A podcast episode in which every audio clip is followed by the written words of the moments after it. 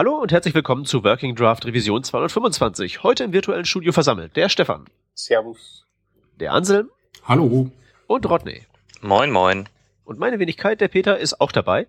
Und wir haben zwei Themen und zwei Links. Lasset uns einsteigen. Das erste ist ein Artikel, den hat der Ian Feather fabriziert. Der nennt sich Practical Questions Around Web Components. Und wie der Name schon sagt, hat sich der gute Mann da sieben Fragen zurechtgelegt und ähm, seine Meinung zu Web Components zu diesen jeweiligen Fragen kundgetan. Und unsere Idee ist jetzt, dass wir einfach mal uns dieselben Fragen stellen und einfach mal die Antworten ausdiskutieren. Legen wir direkt einfach mal los. Erste Frage, ähm, bringen Custom Element Namen überhaupt irgendwelche Vorteile? Bei Web Components, das weiß jedes Kind, kann man sich ja eigene HTML-Tags definieren. Ähm, also zum Beispiel sowas wie äh, myFoo oder sowas. Und kann dann eben neben die ganzen Diff-Elemente und was man so hat, seine eigenen HTML-Elemente stellen. Und die äh, Theorie, die jetzt hier zur äh, Diskussion steht, ist, bringt das überhaupt was? Ähm, die äh, Einsicht des Autors hier ist der Gestalt, dass er sagt, äh, nee, so ein Widget wie MyTabs ist jetzt sich wesentlich besser als ein Div-Class MyTabs. Ähm, es geht jetzt hier nur erstmal darum, ob es besser ist, so ein Klassengefriemel zu haben, wo man sich mit JavaScript einhängt, versus selbstdefinierte HTML-Tags. Sagt er ist Käse. Was sagt ihr? Das vereinfacht die Problematik ein bisschen zu sehr, da ich in einem Custom Element komplexere DOM-Strukturen ja, verstecken kann. Ähm, aber Moment, pass auf, du könntest ja auch einfach dann, dann weiter bei einem Div-Class MyFoo bleiben und da ein Shadow DOM ähm, mit normalem JavaScript, das einfach so onload, wähle die Elemente aus und klemm da ein Shadow DOM rein macht. Da brauchst du keine Web Component für. Da brauchst du ja nicht diesen, diesen Tag-Namen für. Das ist richtig und das mache ich in meinen äh, Tests auch tatsächlich so. Aber dann habe ich diesen Element Lifecycle so nicht. Ne? Ich muss ja einige Sachen von, von Hand machen. Ja, klar. So, noch was ganz anderes. Ähm, zum Beispiel, wenn ich jetzt irgendwie einen Plugin in JavaScript schreibe oder einen Polyfill habe, dann kann ich den halt auf einen Custom Element Name bringen und äh, vererbe mir dadurch halt keine äh, Styles oder Sachen, die auf dem Div drauf liegen. Ich bin, ich bin einfach so grundsätzlich der Meinung, äh, dass es eigentlich ein Unding ist, dass wir das nicht von Anfang an machen konnten, uns unsere eigenen Tags zu definieren. Das ist in meiner Wahrnehmung dieses Feature, dass wir eigene HTML-Tags uns ausdenken können, einfach nur ein überflüssiger Lückenschließer. Ja, äh, Anselm, das, was du jetzt gerade meinst, dass die äußeren Styles da nicht reinbluten, das kommt aber tatsächlich vom Shadow DOM. Was eine ein wichtiger Bestandteil dieser ganzen Custom Element Geschichte ist, aber äh, Wieso? Nee, nee, nee. Wieso? Nee, er, er meinte schon, dass halt eine Regel, die du halt auf ein, dass du eine CSS-Regel schreiben kannst, wie alle Diffs haben eine rote Border. Und wenn du halt ein Div-Class MyFoo hast, dann gilt das auch für dieses MyFoo, aber nicht, wenn das ein MyFoo-Tag ist. Ja, aber wer macht sowas? Äh, Seitenautoren. Und wenn ich eben einen Plugin äh, bereitstelle, was kein Styling explizit haben soll oder also CSS nicht äh, inheriten soll vom, von der Seite, dann äh, ist es halt sehr praktisch, wenn ich eben einen eigenen Tag definieren kann. Auch wenn ich natürlich auch da nicht ausschließen kann, dessen Seitenautor zufälligerweise gerade das gleiche äh, sich gedacht hat und auch da einen Style drauf legt auf dieses äh, MyFoo-Element.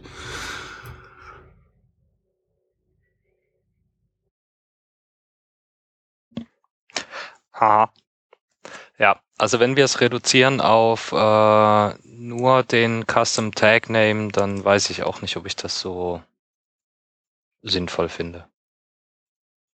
Ähm, siehst du denn irgendwelche potenziellen Schwierigkeiten, die daraus erwachsen? Je, naja, also ein, ein Diff ist ein Diff ist ein Diff.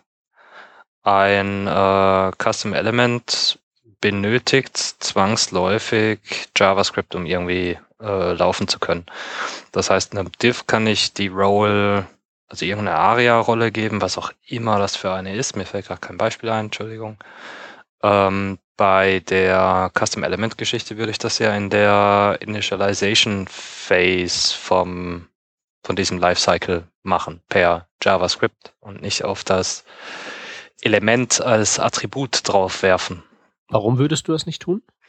Weil ich sonst tatsächlich wirklich nichts gewonnen habe, was diese äh, das Decluttering angeht. Gut, aber das ist ja letztlich genau das, worüber wir reden. Wir reden ja letztlich nur um die Umbenennung vom Div-Class Foo zu Spitzklammer auf MyFoo. Ja, da wiederhole ich meinen meinen Standpunkt. Das äh, ist mir zu wenig Gewinn. Und findest du es nicht ein bisschen schwach, dass wir die HTML-Plattform nicht erweitern können, dass der Browser uns irgendwie so Magie hinklatschen kann und wir nicht sozusagen unsere eigenen Dinger daneben stellen können? Ich finde das eigentlich ziemlich schwach. Naja, aber dann brät halt wieder jeder sein eigenes Süppchen. Also sagen wir jetzt einfach mal, wir haben die Component. Halt, stopp. Es, es, es brät jeder sein eigenes Süppchen, jetzt halt eben über den Umweg von Klassennamen und IDs und so Zeug. Richtig, aber ich weiß zumindest, dass es auf einem Diff liegt und wie sie, dass ein Diff-Element zum Beispiel ein Block-Element ist, außer es wurde umgestylt. Ähm, wenn ich jetzt ein Tabs-Element habe ähm, und jetzt geht, sage ich mal, irgendein, äh, keine Ahnung, ein Entwickler, der oder Hobby-Bastler her und sagt, äh, hey, ich gucke mir mal den Code der Webseite an und dann findet er ein Tabs-Element, ähm, googelt danach und naja, dann gibt's halt das einfach nicht. Ähm, es erschwert halt einfach das Einstiegslevel nochmal und außerdem kann es halt auch sein, dass es dann irgendwie 100 Tabs-Elemente gibt äh, auf GitHub und keiner weiß jetzt genau, was dann wo verwendet wird, was welche Auswirkungen hat und äh, da könnte es halt schon, glaube ich, ganz schön viel Verwirrung geben, wenn das wirklich so massenhaft eingesetzt wird. Mehr als mit Klassennamen, die das gleiche machen? Ja, glaube ich schon. Also ich sehe da keinen qualitativen Unterschied, ob, der, ob die Magie, ob das magische Verhalten jetzt am Tagnamen oder am Klassennamen daran hängt, ist für mich das gleiche Problem. Entschuldige, da geht es jetzt wirklich nur um die Benamsung, ob man jetzt verwendet MyTabs oder irgendwas anderes. Es geht da geht es nicht um, um Shadowdom, äh, Nein, ja. Dingkapseln kann. Es geht, nur um die es geht nur darum, ob wir Spitzklammer MyFu oder DivClass äh, MyFu machen. Ja, du hast halt, du hast halt den einen Nachteil, äh, den der Rotten ja vorher gesagt hat, Spitzklammer MyFu braucht JavaScript. Ja. Damit es funktionieren kann, damit du irgendeinen Benefit davon hast und sei das ja. jetzt, nicht, also nicht nur, nicht nur die Kapselung von anderen Elementen, äh, äh, Styling, was auch immer, brauchst du JavaScript, damit das funktioniert. CI eine Dependency mehr. Moment, halt, noch. Stopp, ist das Moment, so? stopp, ja. das ist erstmal nicht so, weil ich meine, ein Diff ohne JavaScript ist genauso mächtig wie ein MyFu ohne JavaScript. Mm. Du kannst auch das MyFu mit das CSS teilen. Ist also nicht richtig. Nein, das ist nicht ähm, richtig. Ein Diff impliziert zum Beispiel ein Block-Element, ein MyFu ist soweit ich weiß, erstmal ein Inline-Element. Und Aber, manche Browser äh, schmeißen die Inhalte raus und stellen sie im Amt. Das passiert auch hier. Äh, nee, das tun sie nicht. Äh, manche schon. Ähm, das müssen aber wirklich sehr alte sein, ja. weil laut HTML5-Spezifikation gilt, dass ein Element als ganz normales Unknown HTML-Element gepasst wird, dessen Prototype HTML-Element ist und das fluppt. Aber wann ich das nicht sogar erst vor kurzem in irgendeiner Safari 7-Version oder so gesehen habe? Ja, Safari, hör mal. Ja, ich habe von modernen Browsern gesprochen, die HTML5-konform sind. ja, na eh, du hast, na, du hast absolut recht, aber das ist ein Browser, ja. den Leute verwenden. Und wenn also, das ein Safari 7 noch drinnen hat, dann möchte ich nicht wissen, ob das nicht nur irgendein dahergelaufener Android-Browser auch also wenn wir jetzt Safari 7 Android und Internet Explorer raus, rausholen, können wir das Thema Web Components gleich ganz sein lassen. Ja, sowieso. ähm, nee, also ich finde, es ist relativ wenig Gewinn dabei für den normalen Standardentwickler, der jetzt irgendwie eine Webseite baut, äh, dass er halt da irgendwie einen Custom Element bauen kann äh, ich sehe den Use Case wirklich für irgendwelche Polyfills oder irgendwelche Plugins, die halt äh, einfach keinen Bock drauf haben, irgendwelche User-Styles beziehungsweise ähm, Side-Author-Styles mit zu übernehmen. Und äh, dafür sehe ich den Use Case, ähm, habe ich auch selber schon dafür genutzt, aber alles andere ist dann halt wirklich irgendwie ein Verschönen, äh, Verschönern äh, von irgendwelchen ja, Elementen statt halt Klassennamen zu verwenden. Also das ist, ja. Also man muss jetzt aber noch mal dazu sagen, wir diskutieren gerade über so ein bisschen die, die Spitze des äh, Custom Element Eisbergs, ne? Das Natürlich, ist nur ein, ein kleiner Aspekt. Und wenn man Custom Elements auf diesen einen kleinen Aspekt reduzieren könnte, äh, dann macht's wenig Sinn. Aber das ist ungefähr der Vergleich zu mit dem Panzer zum Einkaufen fahren. Ich meine, kann man, kann man machen, ist aber halt vielleicht ein bisschen überdimensioniert. Aber äh, kurze Frage, Rodney, was äh, machst du denn, wenn du äh, keine Styles übernehmen möchtest in einem Plugin? Setzt du dann alle CSS-Properties, die dir bekannt sind, erstmal selbst in diesem Polyfill? Also wenn ich irgendwie Styles voraussetze, dann ja, setze ich die auch. Äh, okay. Ja, alles Was andere. ist, wenn alles, dann eine neue Property dazukommt? Was Irgend, heißt- in irgendeinem XFU-Browser? Das Ähm. kann mir doch an, in, in dem Moment relativ wurscht sein.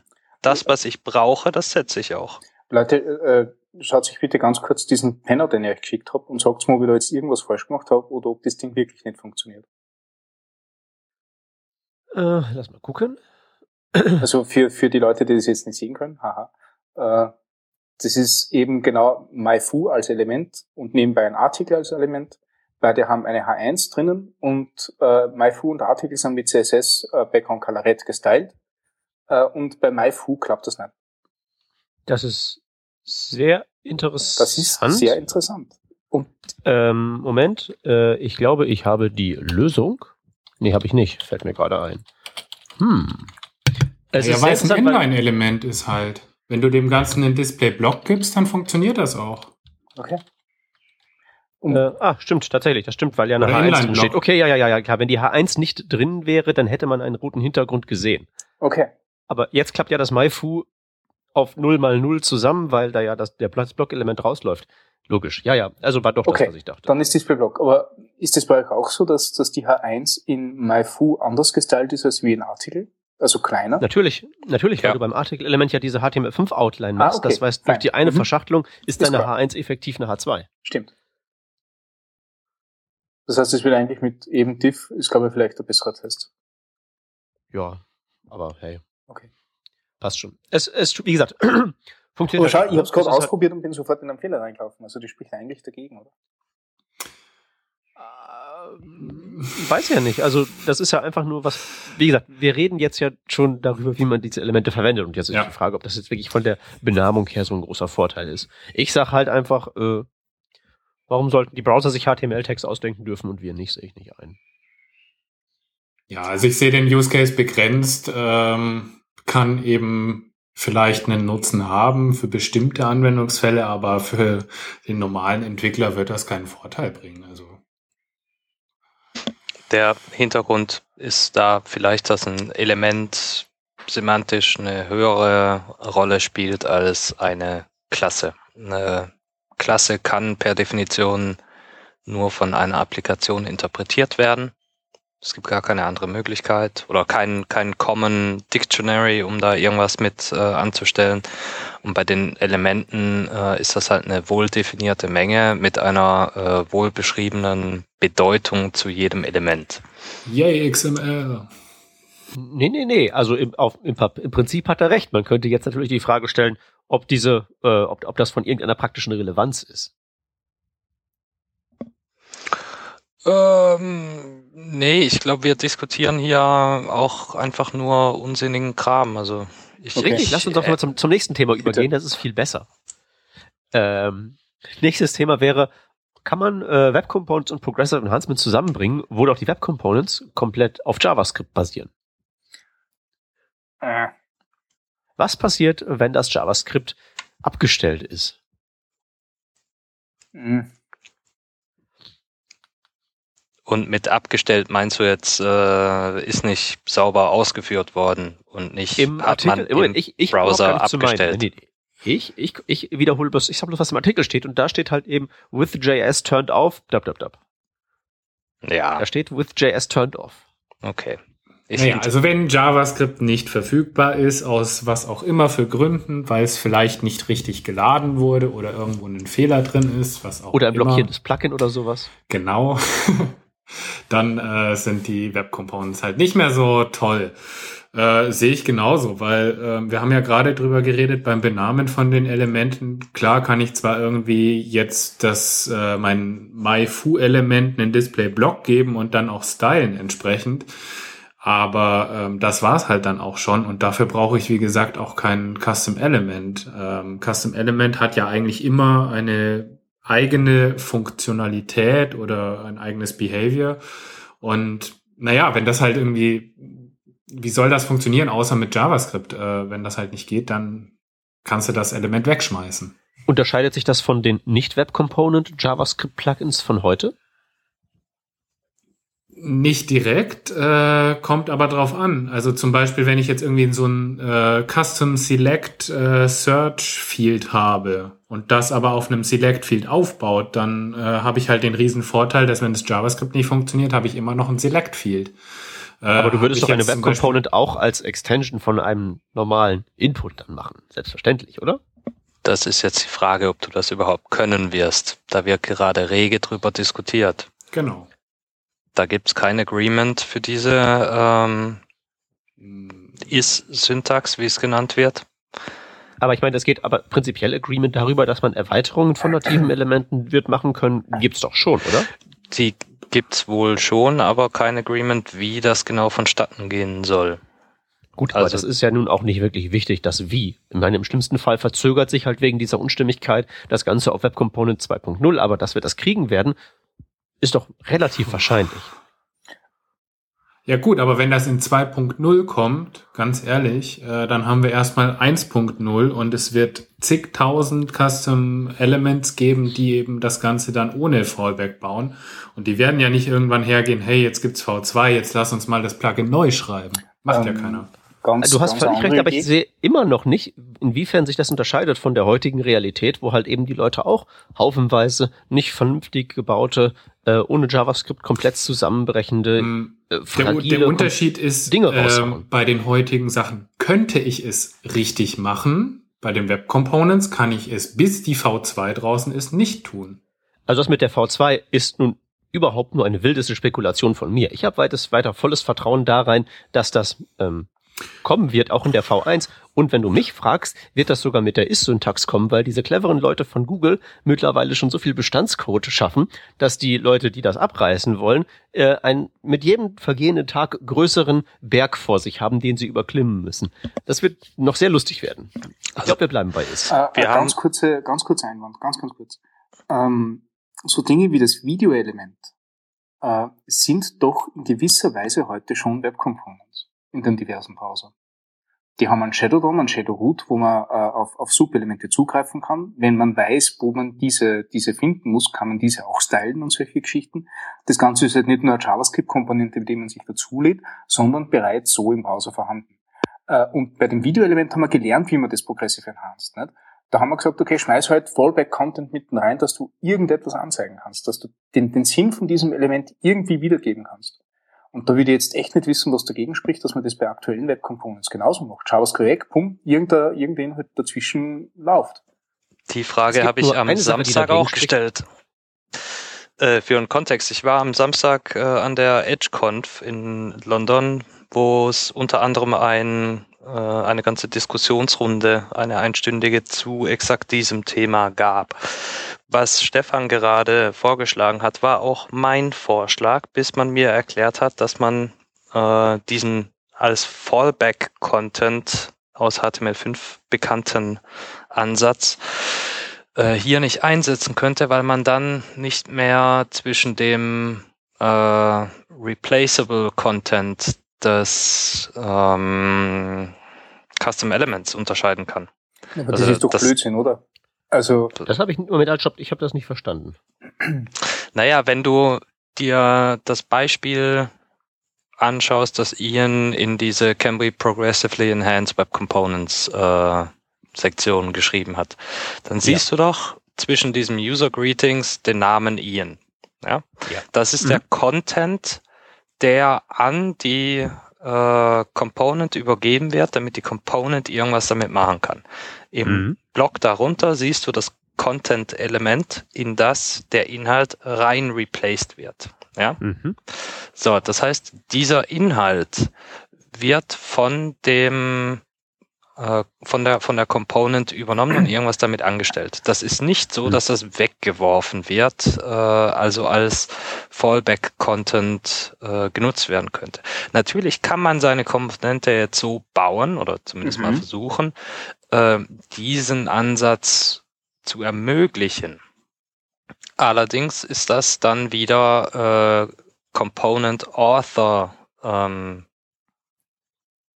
Geschichte. Das heißt, da, da gibt's kein, kein, äh, kein, keine, keine Rails für. Also man, man hat keine Vorgabe, wie das genau zu tun ist, sondern das ist dann wieder mehr so ein, so eine, so ein Abkommen unter ja, den Entwicklern. Das bedeutet ja eigentlich nur, es ist schwierig und es ist, wie gesagt, äh, ein, ein Ausnahmefall, aber es ist möglich, nicht? Und vor allen Dingen sehe ich halt eben keinen Unterschied zur heutigen Welt. Ja, also ich glaube, ihr stellt euch das noch einfacher vor, als das tatsächlich ist. Also für mich klingt das was jetzt schon irgendwie ganz schön schwierig was, vor. Was stellt man sich einfacher vor? Heutzutage ist also eine Komponente ähm, vernünftig fallbackbar zu bauen total easy und das wird schwieriger, indem wir da andere APIs für kriegen und das in Shadow DOM stecken. Ich verstehe nicht, was du sagen willst. Ähm, ja, ähm, was stelle ich mir denn so einfach vor? Die Differenzierung zwischen äh, Content, der von der Web Component verwendet werden soll und Fallback-Content. Ähm, ich glaube eher nicht, dass ich mir das zu einfach vorstelle. Ich glaube, ich habe immer noch nicht kapiert. Also ja, also ich habe ich, ich hab das, ich habe das, ich habe also ich habe glaube ich verstanden, was du mir beschrieben hast, aber ich habe das Problem noch nicht erkannt, das daraus erwächst, so wie er das hier gebaut hat. Naja, also ähm, wenn ich das jetzt richtig verstanden habe, dann äh, haben wir ja zum Beispiel beim Picture-Element, was jetzt kein Custom-Element ist, sondern ein ganz offizielles, die Möglichkeit, äh, entweder Picture und dann Image mit Source-Set zu verwenden und als Fallback kann man dann eben zum Beispiel ein Object reinbauen, einfach ans Ende, ähm, bevor der äh, Picture-Tag wieder geschlossen wird. Ähm, das funktioniert ja als Fallback wunderbar. Wenn ich jetzt aber dieses Content-Element habe, ich kann ja statt Ian als Text da auch Markup in, äh, reinschreiben. Das ist ja kein Problem. Das mhm. heißt aber dann, dass ich da nicht mehr unterscheiden kann, ob jetzt dieses Markup aus der Component kommt oder ob das jetzt als Fallback gedacht ist. Und damit muss ich dann eben in dem JavaScript wieder bestimmen, okay, das ist tatsächlich Markup von mir, was die Component ausliefern soll. Äh, und muss halt im Endeffekt irgendwie das so abfangen, dass äh, ich zwar standardmäßig irgendwie den Fallback anzeige und äh, dann über mein JavaScript Behavior das Ganze eben drüber enable, also überschreibe oder sowas, vorausgesetzt, dass der Browser das überhaupt zulässt. Da genau. habe ich wiederum keine Ahnung. Also es ergeben sich zwei Probleme aus diesem Ansatz. Das eine ist, jede Component muss für sich differenzieren, was ihr Input ist und was Fallback ist. Und das zweite ist, du musst oder wirst wahrscheinlich Styles außerhalb der Component äh, fahren müssen, um im Falle von Fallback die eigentlichen Daten, die an die Component übergeben werden sollen, ausblenden zu können.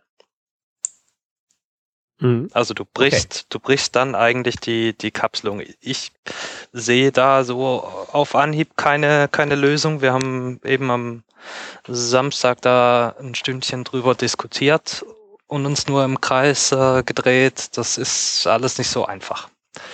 Aber ähm, Peters initiale Aussage, dass wir wahrscheinlich bei is bleiben, also dieses is-Attribute, mit dem ich äh, ein Element upgraden kann, ist gar nicht so abwegig. Insofern ähm, bestimmte Implementatoren äh, in dieser Richtung schon Druck machen. Ja, also GitHub beispielsweise, die wohl als die einzigen aktiven Nutzer von Web Components gelten und das auch noch nicht mal für interaktive Widgets, sondern nur für äh, semantische Anreicherung in GitHubs äh, Time-Element, sagen ganz klar, ähm, also wenn das Feature von das Upgrade-Feature wegfällt, dann brauchen wir keine Components, dann könnt ihr euch das in die Haare schmieren.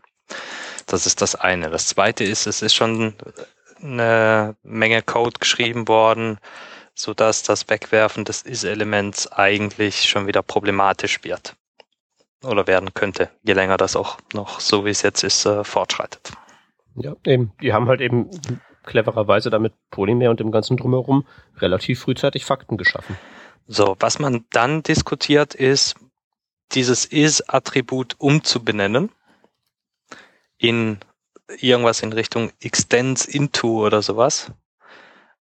Was jetzt da der große Vorteil ist, außer dass es nicht mehr is heißt, äh, hat sich uns am Samstag auch nicht wirklich erschlossen. Also die Mechanik bliebe die gleiche, die Probleme, die man an diesem is-Attribute sieht, äh, blieben die gleichen. Also ein konkretes Problem ist übrigens, dass man das nicht auf Anhieb erkennen kann, dass jetzt so ein äh, Element abgegradet wird. Das heißt, man muss alle Attribute von so einem Input jetzt erstmal äh, durchparsen, bis man auf dieses is-Attribut kommt und dann sehen kann, was es eigentlich werden soll.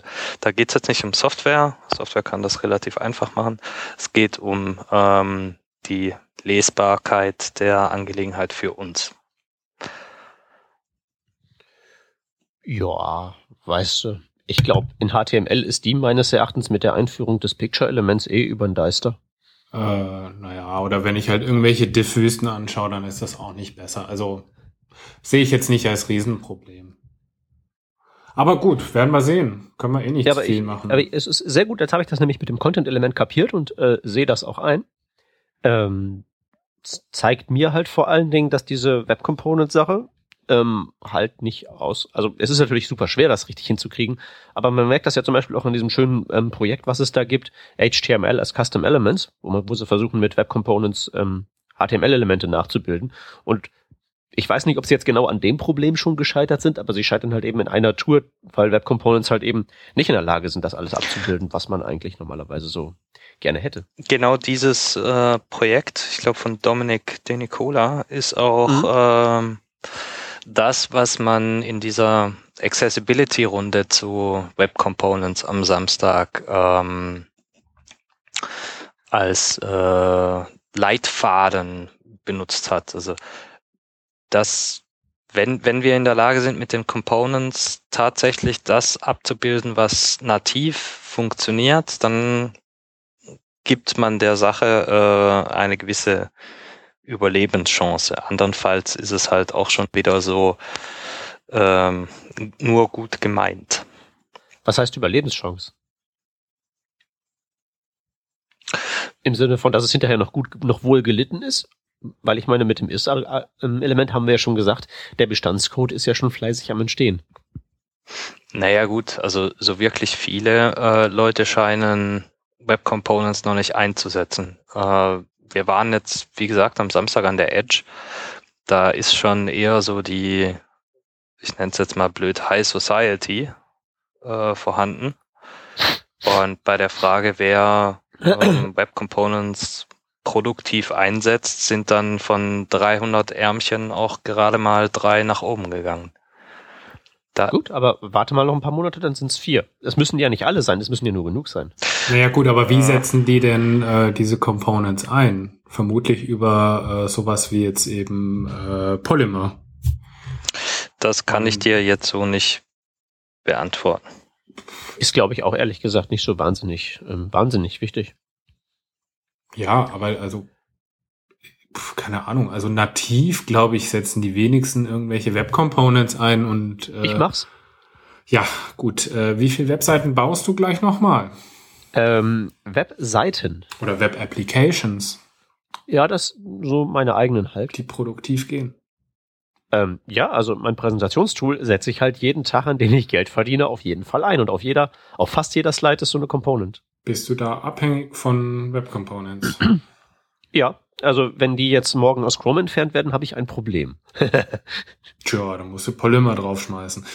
Ähm, nein, keine Ahnung. Ich meine, die werden ja sicher auch nicht von heute auf morgen entfernt werden, aber ähm, Fakt ist erstmal, wir haben irgendwie seit drei Jahren oder so mittlerweile Web Components und nichts funktioniert so wie es soll und es gibt mehr Probleme als irgendwie äh, diese Dinger was helfen würden, weshalb auch kaum jemand die Dinger einsetzt. Also ich weiß ja nicht genau, wie die Zukunft da generell aussieht. Glaubst du, die Dinger werden nicht eingesetzt, weil sie Probleme machen oder weil die, der Browser-Support noch so mickrig ist? Ich tippe eher auf Letzteres. Letzteres. Gut, aber hängt das eine nicht vom anderen ab? Glaube ich nicht. Ähm, ich denke mal, ähm, also ähm, mein allgemeiner Eindruck zu diesem ganzen Thema, speziell zu den Fragen, die der Typ in diesem Artikel hier stellt, ist eigentlich, ähm, dass man sich vielleicht mal fragen sollte, ob diese Web Components überhaupt etwas für uns im Sinne wir vier Nasen, die tendenziell eher orientiert sind in Richtung Webseiten für die Welt da draußen, ob das überhaupt für uns gedacht ist. Also ich hätte einen Einsatz, äh, wo ich das Ganze fast mal verwendet hätte, angesichts des Overheads, den dann sowas wie Polymer mitbringt, äh, habe ich es dann sein lassen. Mhm. Äh, nämlich genau für ein Side-Widget, äh, aufgrund der Problematik, dass ich halt äh, nur meine Styles in diesem Widget haben will, äh, möchte ich mein eigenes Element mit meinem eigenen Shadow DOM haben. Ich möchte weder die Styles auf einer fremden Seite überschreiben, noch möchte ich äh, irgendwie Styles äh, von der fremden Seite haben. Und ich bin ja in keinem iFrame, das muss dazu gesagt werden, sondern ich werde halt einfach durch einen JavaScript injected zum Beispiel. Ja. Dafür wäre das ein Use Case gewesen. War es halt nicht, weil ich habe keinen Bock, irgendwie 140 Kilobyte äh, JavaScript draufzuwerfen, nur damit das Ding überhaupt erstmal enabled wird. Und mhm. dann noch meine ganze eigene Logik dazu. Also ich bin halt mhm. nur ein Widget auf einer anderen Seite. Ja, und vor allen Dingen bist du halt eben da draußen in der, in der realen Welt des Webs, wo du möglicherweise Mobilfunk und Schlimmeres am Hals hast wo du dir halt eben sowas nicht leisten kannst und wo das JavaScript vielleicht kaputt geht und dann musst du dir über Progressive Enhancement Gedanken machen. Ähm, ich, ich weiß ja gar nicht, ob diese ganzen Sachen speziell Polymer überhaupt für so Leute wie uns und unsere Produkte gedacht ist, sondern ob das nicht vielleicht mehr so was für den, für den Business-Sektor ist.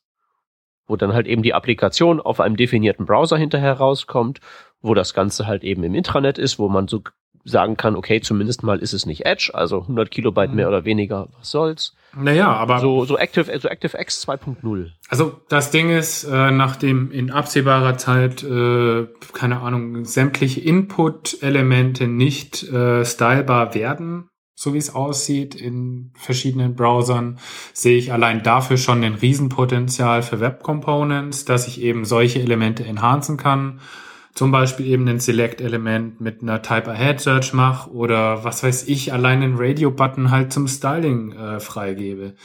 Ähm, Wäre für mich jetzt so der, ähm, glaube ich, einzige Use Case erstmal und dann, wie gesagt, eben als Widget oder als Polyfill oder so.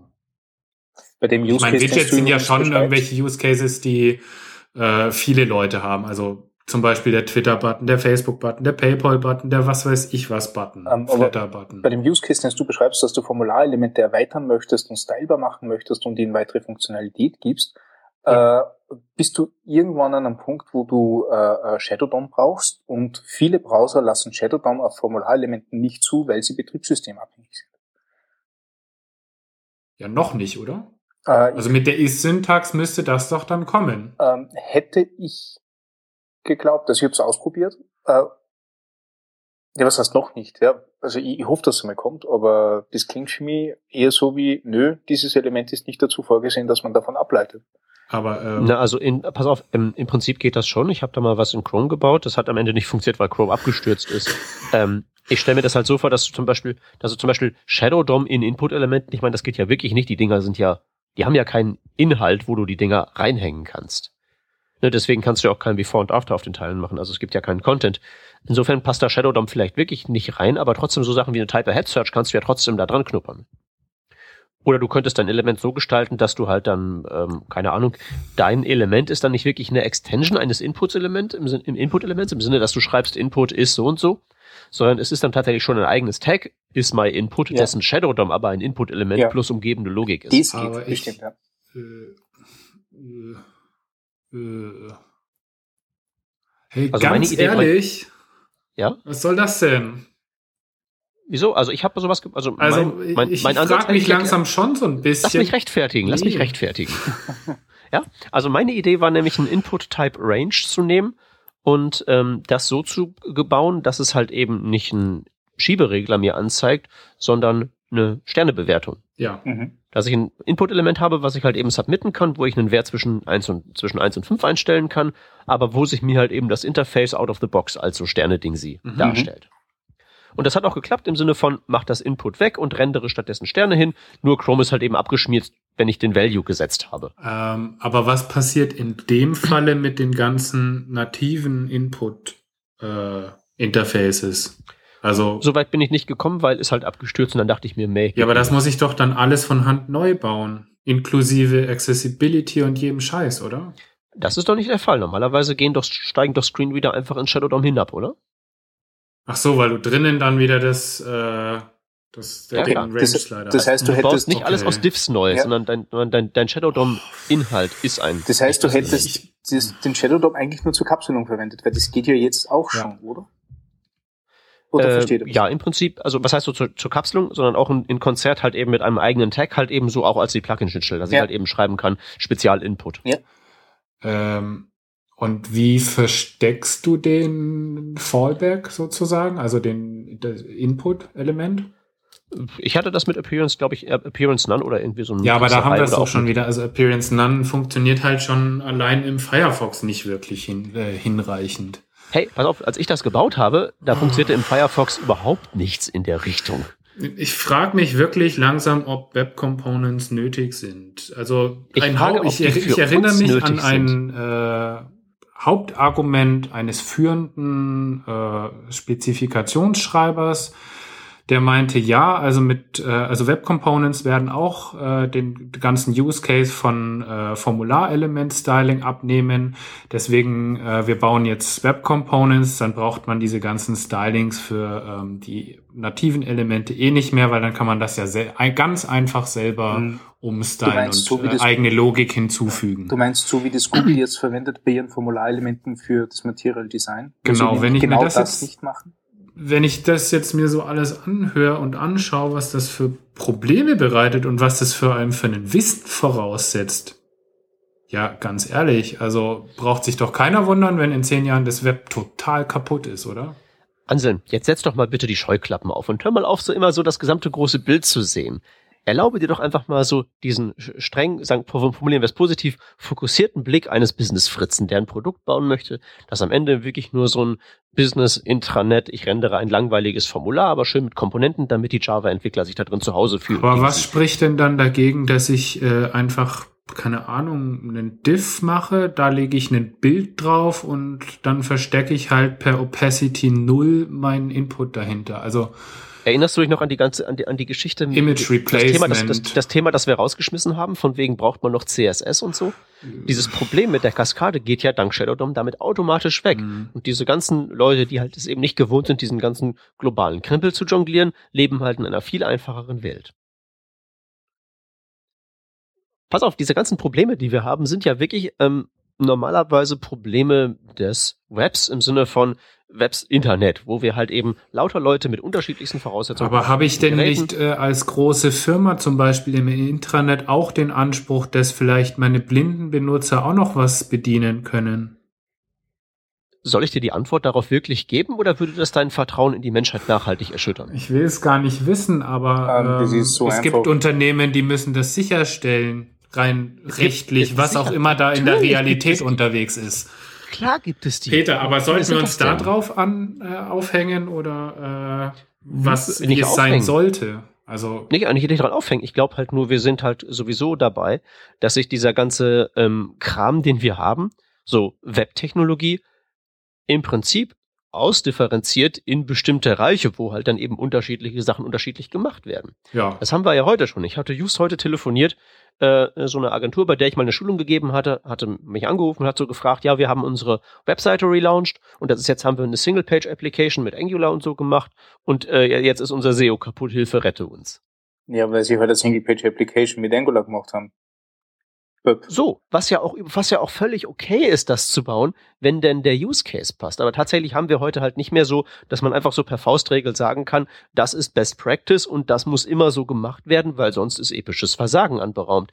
Es gibt halt eben solche Spezial-Use Cases, wo man sagen kann, Angular-Applikation, super Sache. Warum nicht? Weil die Voraussetzungen Ja, aber weil sind. Stichwort Und ich kann mir total gut auch vorstellen, dass wir irgendwo eine, einen Use Case haben, wo man eben so sagen kann, Web Component, das, Poly, ähm, das Polymer alleine ist ein halbes Megabyte, ja, mir doch egal.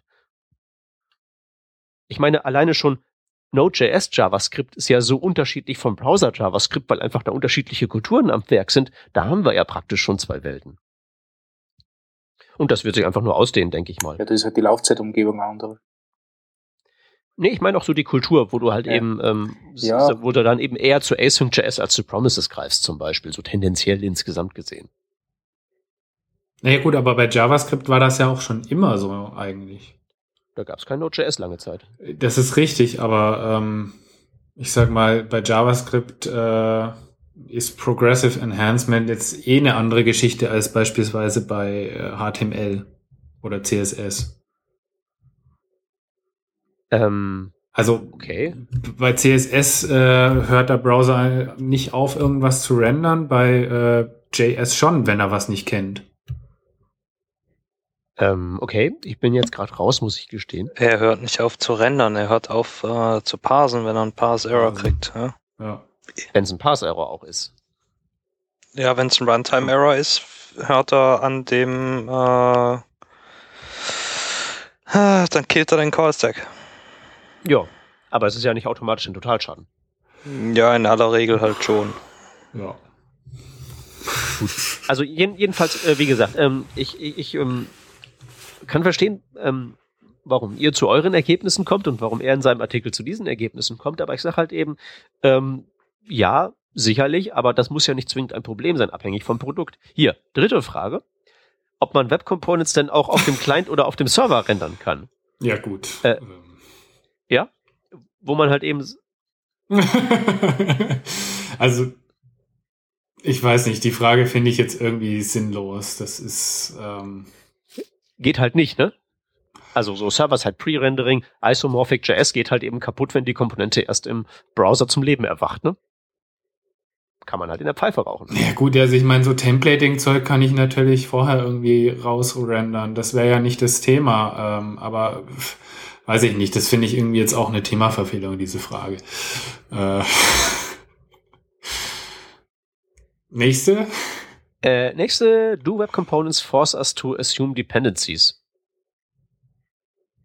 Ähm, ich muss sagen, ich habe ehrlich gesagt in dem Absatz nicht so ganz kapiert, worauf der hinaus möchte. Ähm, also da geht's halt im Prinzip darum, also wenn ich das jetzt so richtig kapiert habe, ähm, um die Dependencies, die sich halt eben da ergeben, mit diesen vielen verketteten Downloads und so Zeug. Ähm, ich glaube, es geht ihm darum, dass halt äh, bei HTML-Imports keine ähm, externen Stylesheets zum Beispiel eingebunden werden können.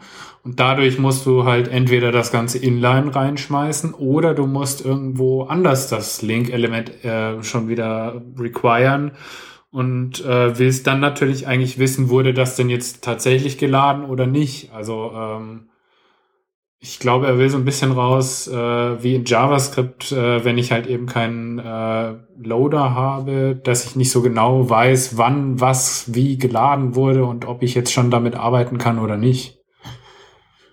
Ähm, bin mir da aber auch nicht Okay. 100% sicher, ob er das meinte. Ähm, weil ich verstehe das Problem. Ich verstehe das auch nicht. Vor allem, da geht es um Dependencies, aber in Wirklichkeit redet er dann von CSS. Was soll das? Also Abhängigkeit hat doch mit mir nichts. Mir nichts. Da ist ja die Reihenfolge völlig wurscht. Okay, nächste, wo wir gerade schon dabei sind. Is there an implicit dependency on HTTP 2? Also da geht's halt darum, wenn man sich Polymer und 17 Komponenten einbaut, hat man 13.000 Downloads. Wäre ja mit HTTP 2 kein Problem, also ähm, braucht das halt eben HTTP 2, Fragezeichen. Ich sehe das genauso, zumindest wenn du eben sowas wie HTML-Imports nimmst und äh, viele ja, Requests einfach abfeuerst. Also brauchen Denke tut's es nicht, aber gut wär's, oder? naja. Ja, ich meine, ich, ich meine, ist, doch- ist, ist doch Progressive Enhancement quasi, ne? Mit HTTP 2 macht's Spaß, ohne geht's auch. Naja, Macht aber keinen sagen Spaß wir mehr. mal, es ist nicht so richtig Progressive Enhancement, wenn ich mich jetzt entscheide, äh, Web Components zu nehmen und dadurch erstmal zehn Sekunden langsamer zu werden, ähm, weil ich halt meinte, ich muss irgendwelche Custom Elements nehmen, obwohl es vielleicht nicht zwingend notwendig war, ähm, statt einfach ganz normalen Markup. Also ich glaube, darum handelt sich's und ich muss halt schon sagen, also ich würde Web Components, außer es handelt sich jetzt um ein Web Component, eigentlich immer nur unter einer Speedy oder HTTP2 äh, Umgebung ausführen wollen. Ist das jetzt nicht einfach nur ein Problem für ein weiteres Build-Tool? die HTML-Imports lassen sich doch genauso äh, statisch durchlaufen, Ressourcen rausziehen und dann konkatenieren. Das Äh, Vulcanize-Plugin tut ja genau ja, das. also hm, verstehe ich jetzt das, das Hä? Problem ehrlich gesagt nicht so. Was? Ihr wollt also äh, die Imports vorher schon rendern. Was heißt denn vorher schon rendern? Na, die werden halt was? Das ist wie, wie required ist, JS das aktuell macht. Das hat- Arch genau. Ich, Und vor allen Dingen verstehe ich das Problem deshalb nicht, weil im Moment geht HTTP 2 in mehr Browsern, als das Web Components in Browsern geht. ja. Aber auf Who weniger cares? Servern. Ja gut, das, das könnte man ja theoretisch in den Griff kriegen. Naja. Aber ich meine- wie? Wenn wir jetzt, indem man die Server-Admins äh, kreuzigt und da vernünftige Leute hinsetzt, Äh, Apache gibt's noch nicht. dann müssen wir die halt eben auch, auch dran nageln. Hilft ja nichts. Ja, äh, gut. Bis dahin haben wir dann auch Web Components. Ähm, ja. Are third-party components ever going to be that usable? Ja, und dann holt er als erstes gleich mal zum Vergleich jQuery-Plugins raus, die ja für ihre durchgehend hohe Qualität und universelle Einsetzbarkeit bekannt sind. Ist das nicht so? Mm, Naja, also Klar, die, die du benutzt, jQuery-Plugin kannst du die du- einfach mal draufschmeißen. Und eine Web-Component nicht? Mm, Wenn sie richtig gebaut wurde, wahrscheinlich auch. Also Aber das gilt doch auch für das jQuery-Plugin. Ich glaube, du Ja. hast eine verklärte Sicht von jQuery-Plugins, weil du schon weißt, nö, welche nö, sind nö, habe ich du nicht. Ich habe schon genügend rausgesucht und wieder weggeschmissen, weil sie nicht mit CommonJS kompatibel waren oder solche Geschichten und ich keinen Bock hatte, das dann alles irgendwie aufwendigst zu schimmen und so. Ähm, ich glaube ehrlicherweise, naja, da gibt's jetzt nicht so den Riesenunterschied. Na, ich glaube, du wirst genau die gleichen Probleme haben wie mit irgendwelchen Angular.js-Bau Bauelementen und Web Components und jQuery-Plugins. Das ist ja alles eins in Wirklichkeit. Also du kannst super, super gut gestaltete bekommen, nicht? Die, die, die, die richtig, die sie super, die super integrierbar sind und die dann extrem gut funktionieren, oder halt irgendwelchen Mist, der da alles zusammenschmeißt. Ja, ich kann mich nur wiederholen. Ich verstehe halt das ganze Gewese um Web Components halt auch nur beschränkt, weil es ist halt einfach nur ein neuer Weg, um das alte zu machen mit den gleichen Problemen. Möglicherweise hier und da einfacher lösbar, möglicherweise hier und da schwerer lösbar. Aber letztlich sind das doch alles so Grundsatzfragen. Ah, ich glaube, er will zum Beispiel darauf hinaus, dass du in einem Web Component jQuery äh, zum Beispiel requiren könntest und da hast du halt zum Beispiel jQuery 1.11 drinnen und deine Seite hat aber eigentlich eh schon jQuery 2x drin und damit hättest du dann zwei jQuery-Versionen, die für einmal das Web Component und einmal die Seite zuständig sind, was natürlich Quatsch ist. Ähm, ja, Das ist halt ein Problem eines Paketmanagers. Ist es das? Also das würde bedeuten, dass du nie eine Component von einem anderen Server einfach so ranziehen kannst. Also mal angenommen, dieser Facebook-Like-Button oder irgendein Schwachsinn wäre jetzt eine fertige Component und du könntest die von einem CDN runterziehen, einfach über einen äh, HTML-Import äh, reinholen. Dann, ähm, dann, dann, was ist dann? Also Na, dann baust du diese Component, die halt für solche Sachen gedacht ist, so, dass sie ähm, nicht kollidieren kann mit irgendwelchen anderen Sachen, die da auf der Seite, in die das included wird. Es geht ja, das geht heißt ja dann- gar nicht ums. Kollidieren. Das Kollidieren ist ja schon quasi ausgeschlossen, also was heißt ausgeschlossen? Minimiert durch äh, die Encapsulation der Component. Äh, das Pro Ah, ich finde aber, wenn es jetzt zwei Sekunden extra zum, Lauern, zum Laden dau dauert, um halt nochmal jQuery zu laden und nochmal, das ist auch schon, eine, würde ich in meinem Universum schon als Kollision beziehungsweise als un, ungute Beeinträchtigung machen. Nö, das ist, das, halt das, das ist eins der genannten Probleme, korrekt, aber das ist keine Ja, ja. Kollision im Sinne der, des, des Wortes. so. Ja, ja, im So. Sinne von Namensräumen, Ja. ist schon richtig. Aber trotzdem, die müssen halt eben, so wie sie es jetzt ja auch tun, einfach ihren eigenen Footprint minimieren, damit sie halt hübsch sch- gut funktionieren. Ja gut, aber also es, ich sehe das schon so, dass sich das Problem eher verstärkt als verringert. Also jetzt hat ja keiner in einem jQuery-Plugin erstmal jQuery eingebunden, während du das in einem Web-Component tun würdest. Also, Ist also so? wir können mal eins ganz klar festhalten. Die Best Practices, die werden sich erst äh, rauskristallisieren, wenn wir den Kram auch mal tatsächlich benutzt haben.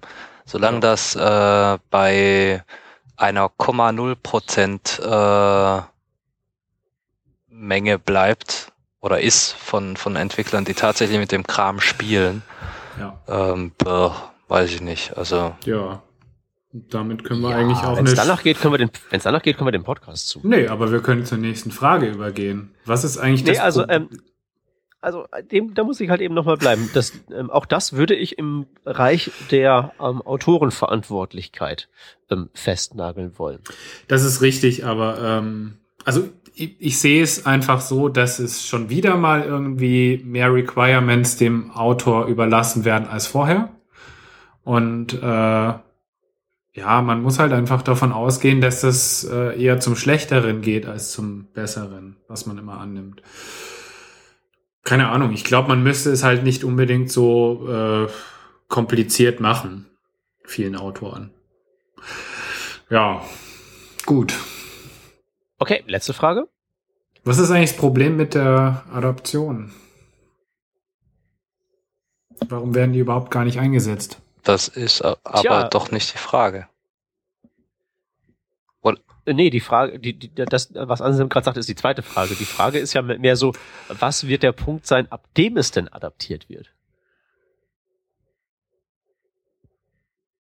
Also ich kann es euch sagen, ich habe ja das als ähm, festen Programmteil in meiner Frontend-Schulung und die Padawane, tendenziell eher so Java, C-Sharp-Entwickler und sowas, sagen halt hinterher alles, oh, cool. Und dann hole ich die Browser-Kompatibilitätstabelle raus. Dann ist Ruhe im Karton. Ja. Also sehe ich genauso. Ich würde zum Beispiel eben kein Polymer dafür nehmen, weil dieses Polymer-Framework oder was auch immer das jetzt mittlerweile ist, ich, ich finde, es ist halt keine Library einfach mehr, weil das irgendwie so ein UI-Framework auch geworden ist. Ähm, Mhm. Ich brauche die Hälfte davon gar nicht und auch wenn es customizable ist als Download mittlerweile, äh, ist da so viel Overhead mit drin, den ich halt überhaupt nicht brauche. Ähm, dass ich da keinen Bock drauf habe, eben so viel Kilobytes zu transferieren, bloß um dann eben sowas zu enablen als Polyfill. Und solange das so ist, äh, ist der Hauptgrund, Web Components einzusetzen, nämlich irgendwie ein eigenes kleines Element oder Widget zu bauen, nicht vorhanden. Also Browser Ja, Support. gut, also da hätte ich halt eben, wie gesagt, zwei Einwände. Der erste ist mein alter, ähm, für dich und in deinem Universum ist das vielleicht ähm, dann so ein Dealbreaker, für andere vielleicht nicht so. Und der andere ist, naja, du kannst ja auch ziemlich gut Web Components ähm, bis zu einem gewissen Komplexitätsgrad auch ohne die Hilfe von sowas wie Polymer bauen, sondern halt eben einfach so native und halt eben nur aus Polymer den Polyfill-Layer zum Beispiel einbauen, wenn du mehr als einen Browser im Visier hast.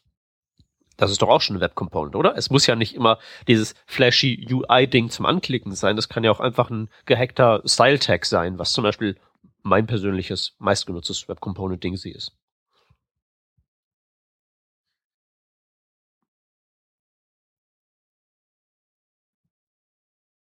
Hm.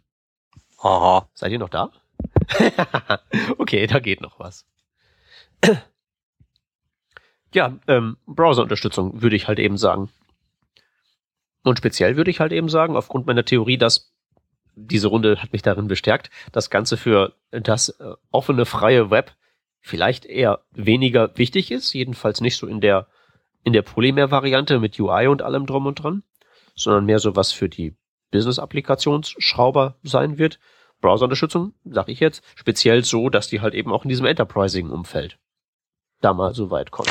Also ich prognostiziere einen relativ verkackten Start für Web Components. Auf Basis der Diskussion rund um Accessibility, die wir am Samstag geführt haben, ähm, wo sich aktuell das so abzeichnet, als ob die komplette Accessibility einer ähm, Component in den Händen des Autors liegt und das Erweitern von äh, Native Components wie halt beispielsweise einer Checkbox äh, so nicht mal eben einfach äh, machbar ist oder nicht sinnvoll, einfach machbar ist, wie auch immer. Ähm, man also auch noch die das aktuell existierende Accessibility-Verhalten von diesen Native Components äh, nachbauen müsste, wird das erstmal ein Albtraum. Ja, gut, aber die Frage ist halt, kommt der oder kommt er nicht? Kommt was? Der Albtraum. Findet er statt oder, oder, oder fällt er aus wegen ist nicht? Keine Ahnung.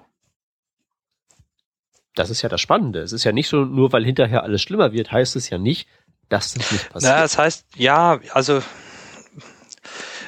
hör mal, wenn, wenn die Leute jetzt auf ein selbstgebautes Input-Element äh, umsteigen, weil sie das besser stylen können, dafür aber die, die Accessibility von dem Ding kaputt machen, dann ist halt die Frage, was gewonnen wurde. Hast du dann äh, dem Azubi, der äh, den Hammer nicht bedienen kann, äh, versehentlich den Presslufthammer in die Hand gegeben und jetzt gezeigt, wo der Fuß ist, dass er mal so ordentlich drauf rumhämmern kann? Oder Du formulierst diese Frage so, als wüsstest du nicht sehr genau, dass genau das passieren Das nennt sich auch rhetorische Frage, ja, aber. Ja, aber ich meine, ähm, wie gesagt, die Frage ist ja, was wird der Punkt sein? Oder findet es überhaupt statt? Oder ist das Ganze ein Rohrkrepierer? Und ähm, also ich bin da relativ Anführungszeichen zuversichtlich. Das kommt. Ich glaube auch. Also die arbeiten jetzt schon so lange dran. Es ist ja teilweise eben auch in Browsern einfach schon mit rein integriert. Das wird nicht so schnell irgendwie einfach aufgegeben werden als Projekt an sich. Genau. Die Frage, die sich halt eben mir wirklich stellt und wo ich halt eben, was halt eben mittlerweile meine Ansicht ist, ist halt eben, da wo diese Probleme wirklich so in unserem Alltag dringend sind, mit Progressive Enhancement und der Accessibility, das offene Web ich denke einfach, dafür ist das aus einer Reihe von Gründen zumindest vorläufig nix. Weil läuft erstmal nur auf wenigen Plattformen und hat halt eben diesen riesigen Rattenschwanz an für uns relevanten Problemen. Und wenn man halt eben so ein rücksichtsloser Businessfritze ist, der bloß da eine Formularmaske für seinen Kunden zusammenkloppt, dem das halt eben alles egal ist, was wir hier besprochen haben, dann ist er damit total happy, weil der halt eben seine Kapselung bekommt und das CSS ist wesentlich einfacher zu kontrollieren und der hat Komponenten und alles ist toll. Und möglicherweise geht einfach dieser ganze Kelch der Probleme, die wir besprochen haben, einfach weitgehend an uns vorbei. Ich meine, gerade wenn wir jetzt so über normale Webseiten reden, stinknormale, braucht man da überhaupt so äh, wiederverwertbare Komponenten tatsächlich so oft? Also klar, so den, den, den Slider oder sowas mal, oder mal den Polyfill. Aber das sind dann auch wirklich so diese Flaggschiffe, diese, diese wenigen vernünftigen jQuery-Plugins, die auch wirklich funktionieren. Ja. Und der ganze Müll, der findet halt eben statt, aber hat keine praktische Relevanz oder findet halt eben statt in Bereichen, wo das halt eben kein Problem ist. Wie gesagt, die Business-Applikation, die aus dem Intranet rausfällt.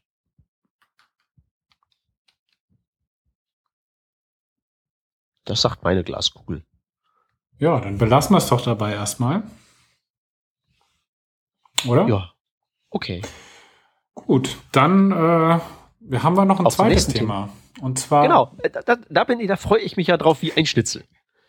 Ich war ja die letzten, die letzten Tage und Wochen nur unterwegs und größtenteils in Holiday Inns eingesperrt und hatte so wirklich gar kein Internet.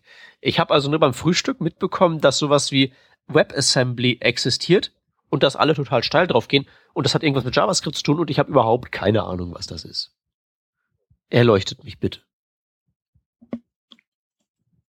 Mhm. Oder sagen wir mal so, ist das für mich relevant oder ist mir das egal? Das ist dir egal. Okay, warum ist es mir egal? Weil es erstmal nichts mit JavaScript zu tun hat. Okay. Das Ganze, ähm, ach, wie erklärt man das? Das ist was Nebenläufiges. Es ist eine äh, Bytecode-Sprache, die nicht wirklich ähnlich, also obwohl es WebAssembly heißt, hat es nichts mit Assembly, also Assembler der, der Sprache zu tun. Das ist eine ähm, sequenzielle äh, Anweisungsarie. Ähm, dieses WebAssembly, von dem wir hier sprechen, das ist mehr so eine ähm, Baumstruktur. Ja, also okay. also es ist mehr so, also mehr, mehr, so der AST in einer bestimmten, bestimmten ähm, Bitform, binären Form. Ein binärer AST. Genau. Äh, das Ganze ist gedacht, um als Compile-Target-Sprache äh, zu fungieren. Aus zwei Gründen. Das eine ist beim. Sowas wie ASM.js 2.0? Ja, im Wesentlichen schon. Ähm, zum einen, weil man sich äh, wegen des Binärcodes die Parserei sparen kann. Das wäre erheblich schneller zu verarbeiten. Das ist eine. Das zweite ist, wenn man in dieser Parallelwelt ist, kann man, äh, oder wenn man eine Parallelwelt hat, so rum, dann kann man dieser Funktionen hinzufügen, die man nicht zwingend in JavaScript braucht, aber total viel Sinn machen äh, für Strukturen, die, was weiß ich, aus C daherkommen. Also man hat, man hat ja. ja mit ES6 schon, ich weiß gar nicht, was sind es, eins, zwei, drei äh, Funktionen hinzugefügt, die für keinen JavaScript-Entwickler irgendwie Sinn machen und nur da sind, weil es ähm, das, das Cross-Kompilieren vereinfacht. Was war das hier? Mul irgendeine Multiply-Funktion beispielsweise. Ja. So, und äh, das würde man halt rauskriegen. Math Emul war das. Integer Multiplication. Mhm. Mhm. Genau. Ja. So, äh, genau. Das heißt, man würde sich JavaScript nicht mit äh, solchen Strukturen oder solchen Funktionen verseuchen. Ja. Ja, das ist so im Wesentlichen das. Habe ich was vergessen?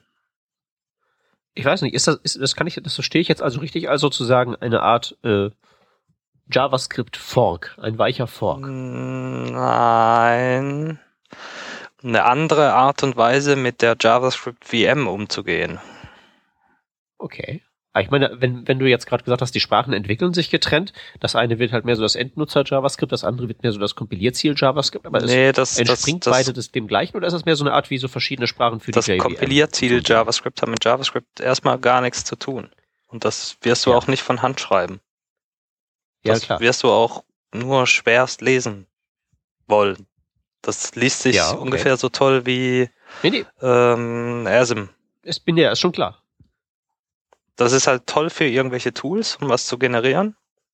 Und genau dafür ist es auch gemacht, aber es für, für äh, menschlesbaren Code ist das nicht gedacht.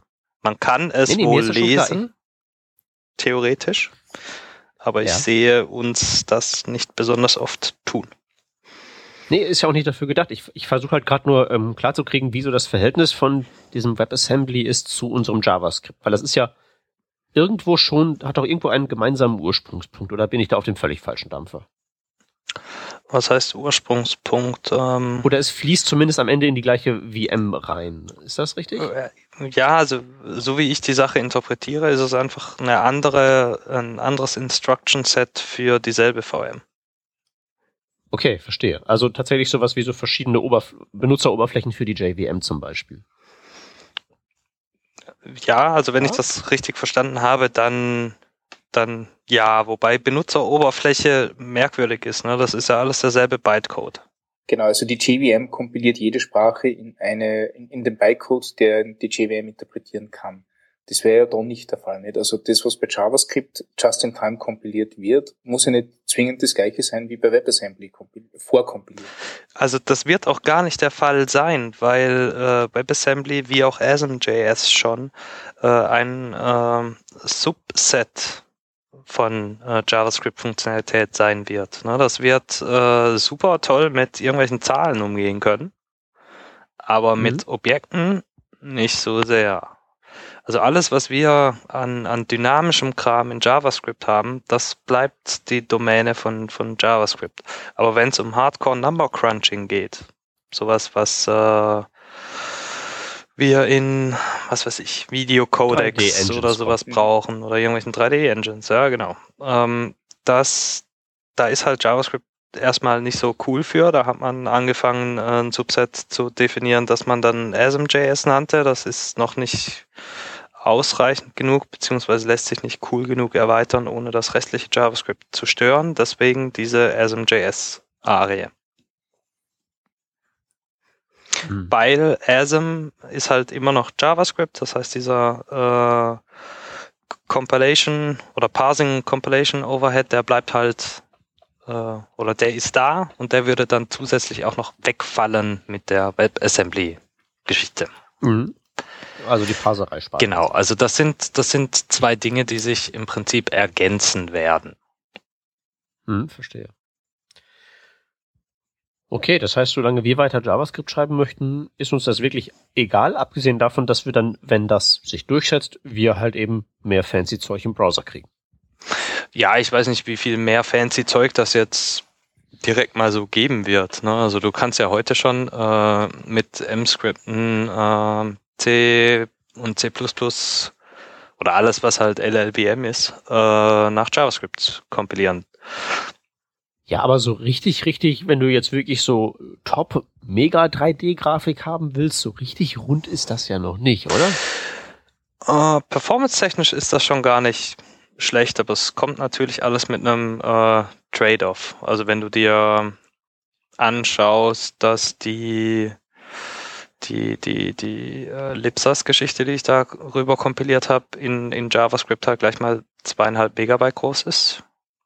Dann ja, kannst ja. du mit dem, mit dem, mit dieser WebAssembly, mit der Bytecode-Struktur ähm, halt A an der Größe, am Transfervolumen einiges wettmachen und B an der äh, Warm-up-Zeit, die durch die, äh, den Parser entsteht oder ja, ja, ja. Es, es, gibt ja diese Demo von der Unreal Engine, die ja auch drei Tage zum Laden braucht und dann friert der Browser noch einen halben Tag genau. an, während der halt eben am Parsen ist. Und das fällt alles weg. So, also was, was das hier ist, ist im Prinzip die Portierung ins Native von dem, was mit Projekten wie M-Scripten ausprobiert wurde oder wird, so wie ich das verstehe. Mhm. M-Scripten kommt heute schon mit einem äh, eigenen Binärformat daher. Na, das hat einen Interpreter eingebaut, was ich in äh, SAS.js zum Beispiel auch einsetze, weil du äh, als Interpreter mehr ähm, Möglichkeiten hast, auf die Execution Einfluss zu nehmen, als der zu interpretierende sein. Verstehst du, was ich meine? Ja. Mhm. Also JavaScript an sich bringt da äh, oder die Ausführungsweise von, von JavaScript ist noch nicht so geil, als dass man da jetzt äh, alle möglichen ähm, Processing-Ansätze aus anderen äh, Sprachen und Systemen abdecken könnte.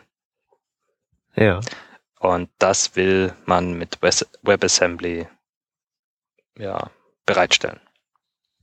Hm. Okay. Hat sich schon irgendwer darüber beschwert und das für doof erklärt? Und wenn ja, aus welchen Gründen? Hm, ich habe keine Ahnung. So, ich dachte so, äh, erster Hacker-News-Kommentar oder so. Ich habe, wie gesagt, kein Internet gehabt, ich konnte das nicht laden. Ich habe. Hat sich doch bestimmt irgendwer. Anfang letzte Woche was dazu einer. gelesen, was da halt so aufpoppte und dann, oder Ende vorletzter Woche war das. Und seitdem nichts mehr. Keine Ahnung. Ich bin raus. Ja, okay, aber wenn wenn es ist, so wie du beschrieben hast, dann sind wir ja eh alle fein raus. Also ich glaube nicht, dass das irgendwen von uns in seinem Daily Business wirklich berührt erstmal. Lebst das? Ja, das ist vielleicht was anderes, aber auch da muss ich sagen, das wird verhältnismäßig spurlos an mir vorbeigehen. Insofern dann einfach äh, von M-Skripten kein ASM.js mehr produziert wird, sondern äh, WebAssembly. Oh, da habe ich aber viel machen müssen. Ein Flag ändern. Ah, super. Also ja, ich meine, wie gesagt, ich meine auch, dass der sichtbare Effekt am ehesten halt eben dass wir den am ehesten aus der Konsumentensicht dann haben, dass wir halt eben neues Zeug in der Kiste hier Browser kriegen. Richtig. Nicht unbedingt morgen, aber das ist mal so der Weg dahin. Äh, sind da eigentlich, also sind da eigentlich alle an Bord? Da. So die relevanten Parteien oder gibt's da wieder so einige Schneiden? Das ist jetzt das Witzige. Also da sind eigentlich alle dabei. Auch so das funktioniert auch nur. Internet Explorer? Das funktioniert auch nur, wenn alle äh, mit dabei sind. Äh, also Minimum sind mal Google, Microsoft und Mozilla dabei. Ähm, das macht ja schon mal so dass den, den Großteil aus. Okay, aber die hätte ich ja auch erwartet. Ich habe mir jetzt eigentlich über, mehr über die nicht genannten Gedanken gemacht. Ja, wen gibt's denn noch als nicht genannten? Das ist eh nur mehr Apple. Äh, Reicht doch, oder? Ja, aber dann sind sie halt nicht dabei. Also, Ich versuche hier gerade auf der Gruppe mal rauszufinden, wer da dabei ist. also, also das, das Problem Apple Mhm. äh, ähm, ist eh total unabhängig von WebAssembly in Wirklichkeit. Nicht? Aber da, dazu siehe Revision 223, wo wir über Safari 9 reden.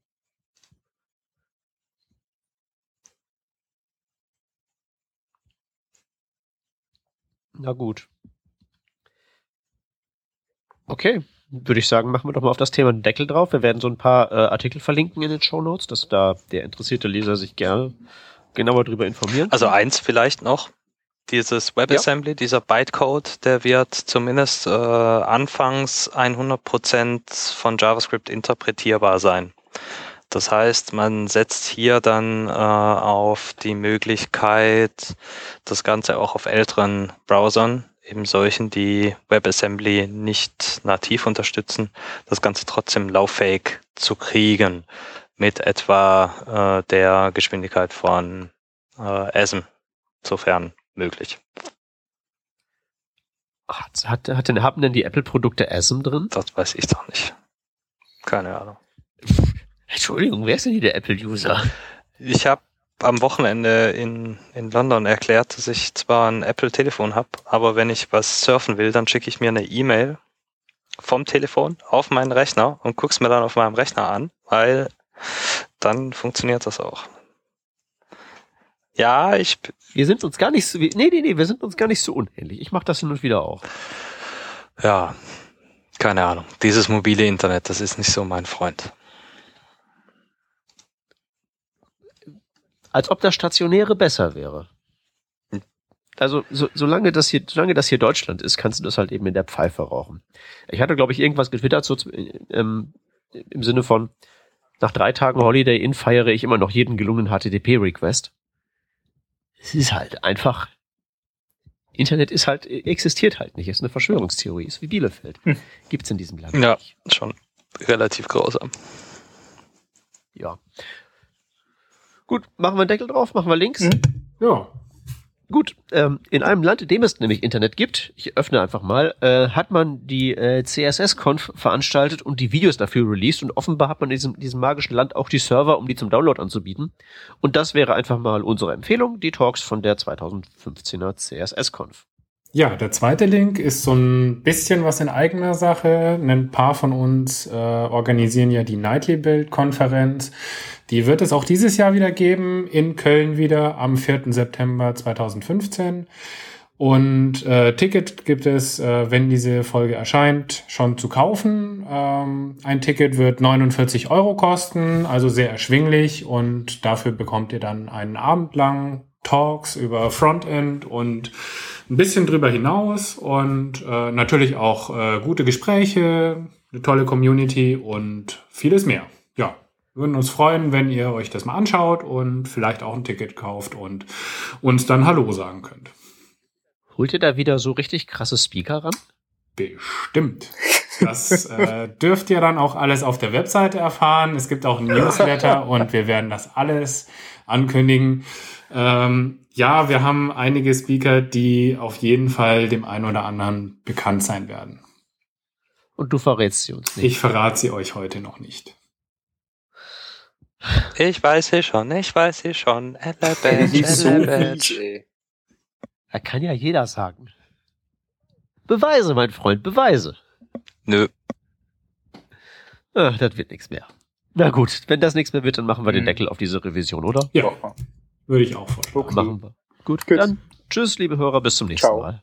Tschüssi.